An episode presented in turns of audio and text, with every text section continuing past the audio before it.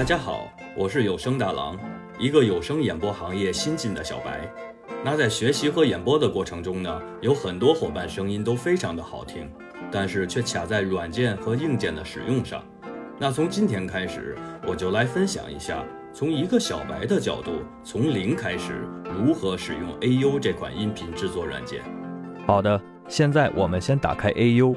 首先，我们一定要养成一个习惯，就是在每一次打开 AU 的时候，划重点是每一次都要先打开 AU 的首选项，检查音频硬件的设置。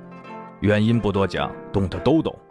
在这里，把输入选择为我们所使用的声卡，输出也选择成我们使用的声卡。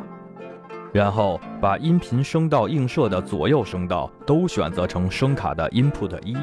因为我们只有一个麦克风，这里如果右声道是 input 二的话，进行双声道录音的时候，右声道就会没有声音。第三，因为这样那样的原因，软件是有崩溃的可能的，所以建议把自动保存时间调整的短一些。我是习惯调整为一分钟，这样在软件崩溃的时候，我们还有拯救工程的可能性。最后，因为大多数工作室都要求音频不超过负三到负六 dB，所以我会把回放的音量电平红区起始点调整为负三 dB，这样在监听的时候，只要看到红色出现了，就知道音频的电平高了。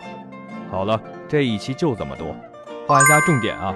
每一次打开 AU 都要打开首选项，检查音频硬件设置。